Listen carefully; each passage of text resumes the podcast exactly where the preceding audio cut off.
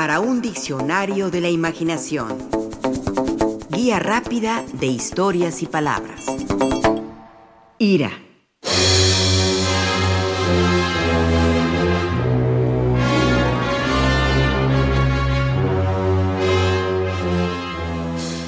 Dice Lope de Vega en un poema, cueva de la ignorancia y de la ira, de la murmuración y de la injuria, donde es la lengua espada de la ira.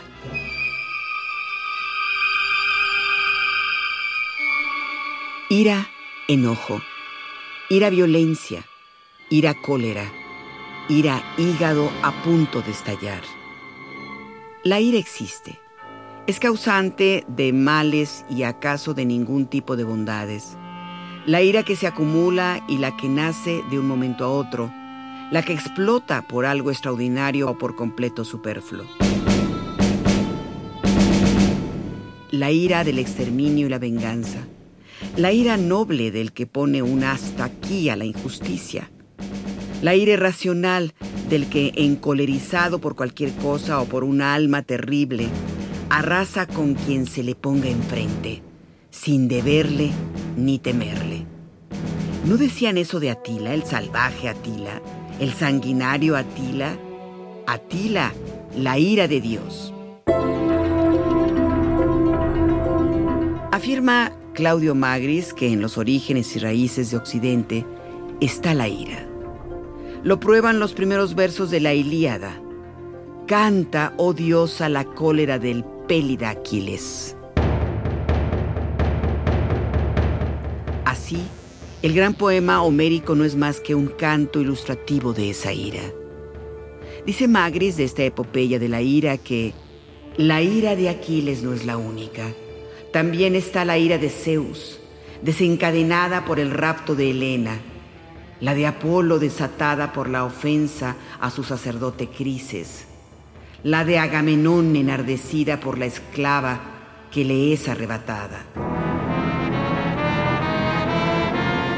La ira individual de Aquiles trae consigo la amenaza de arrasar a los demás.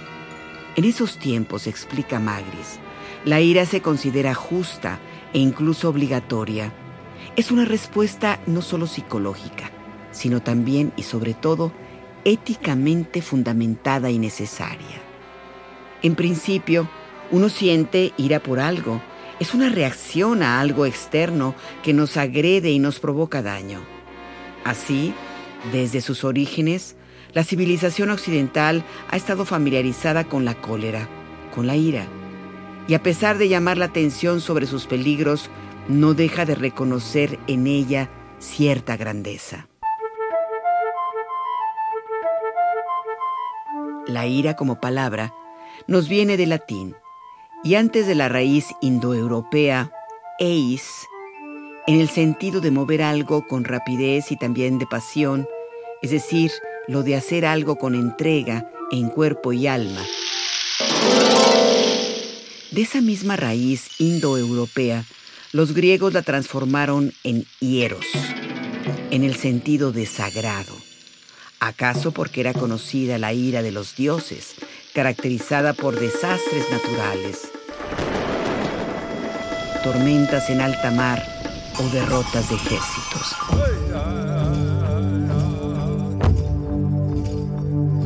Magris hace notar cómo Dios en la Biblia se muestra iracundo en muchas ocasiones, lo mismo que Jesús durante el episodio de los mercaderes del templo.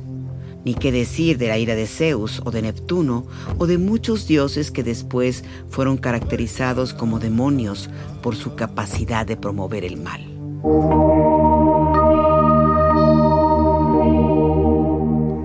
Los budistas o los hinduistas no contemplan la ira como una manifestación divina. En nuestro mundo moderno, este concepto no existe, a no ser por quien todavía crea que los desastres naturales o las desgracias colectivas sean obra de un Dios iracundo que castiga nuestros pecados.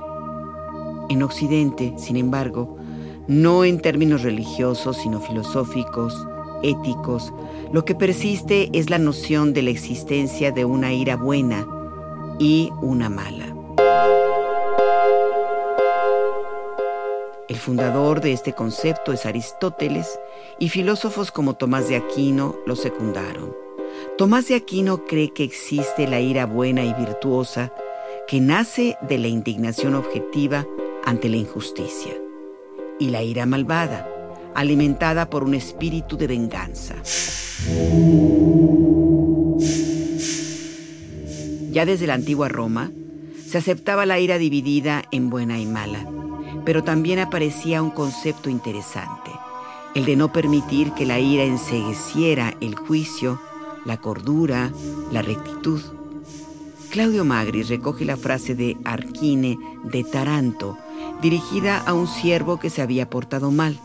Te castigaría gravemente si no estuviese irritado contigo es decir, no actuar en el momento de la ira, sino dejar que ésta se diluya para tomar la acción que fuera necesaria.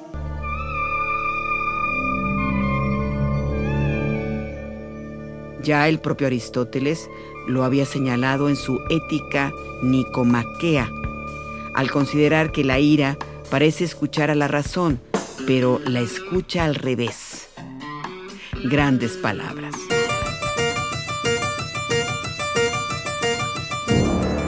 Así, la ira nos es necesaria para rebelarnos ante la injusticia o el agravio, pero hay que tener cuidado de no confundirla con la verdad o la razón, pues puede ser muy peligrosa en cuanto a sus niveles de destrucción.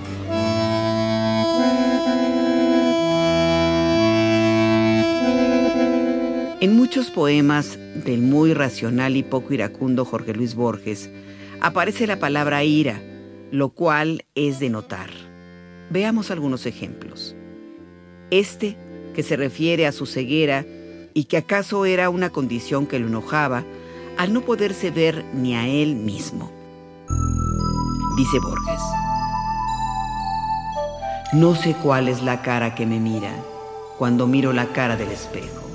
No sé qué anciano acecha en su reflejo con silenciosa y ya cansada ira.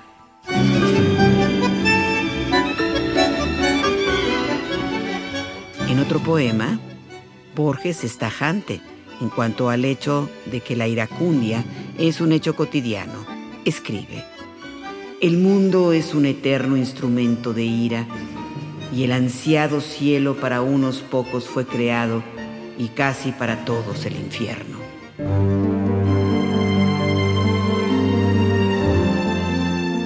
En otro, al referirse a un viejo poeta, Borges elabora estos versos. La vaga luz del ira y en el confín de éste se dilata esa luna de escarnio y de escarlata que es acaso el espejo de la ira.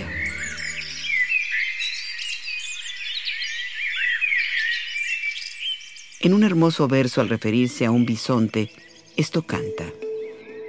En este antiguo toro de durmiente ira, veo a los hombres rojos del oeste y a los perdidos hombres de la Altamira.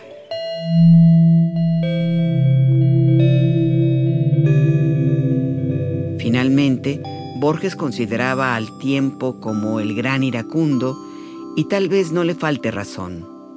Escribe estos versos. Una de tus imágenes es aquel silencioso Dios que devora el orbe sin ira y sin reposo, el tiempo y en otros, sin lástima y sin ira, el tiempo mella las heroicas espadas.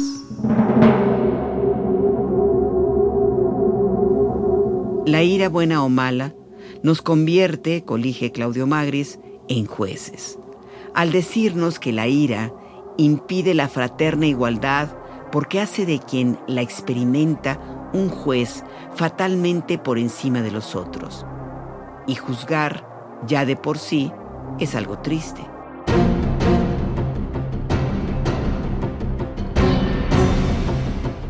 Así que si es posible, no caigamos en la iracundia, en la rabia mezquina o en su pariente, la indignación permanente. ¿Se puede cuando hay tanto de qué enojarse? El mismo Pablo Neruda intentó una respuesta que les vamos a compartir. Ay, si con solo una gota de poesía o de amor, pudiéramos aplacar la ira del mundo, pero eso solo lo pueden la lucha y el corazón resuelto.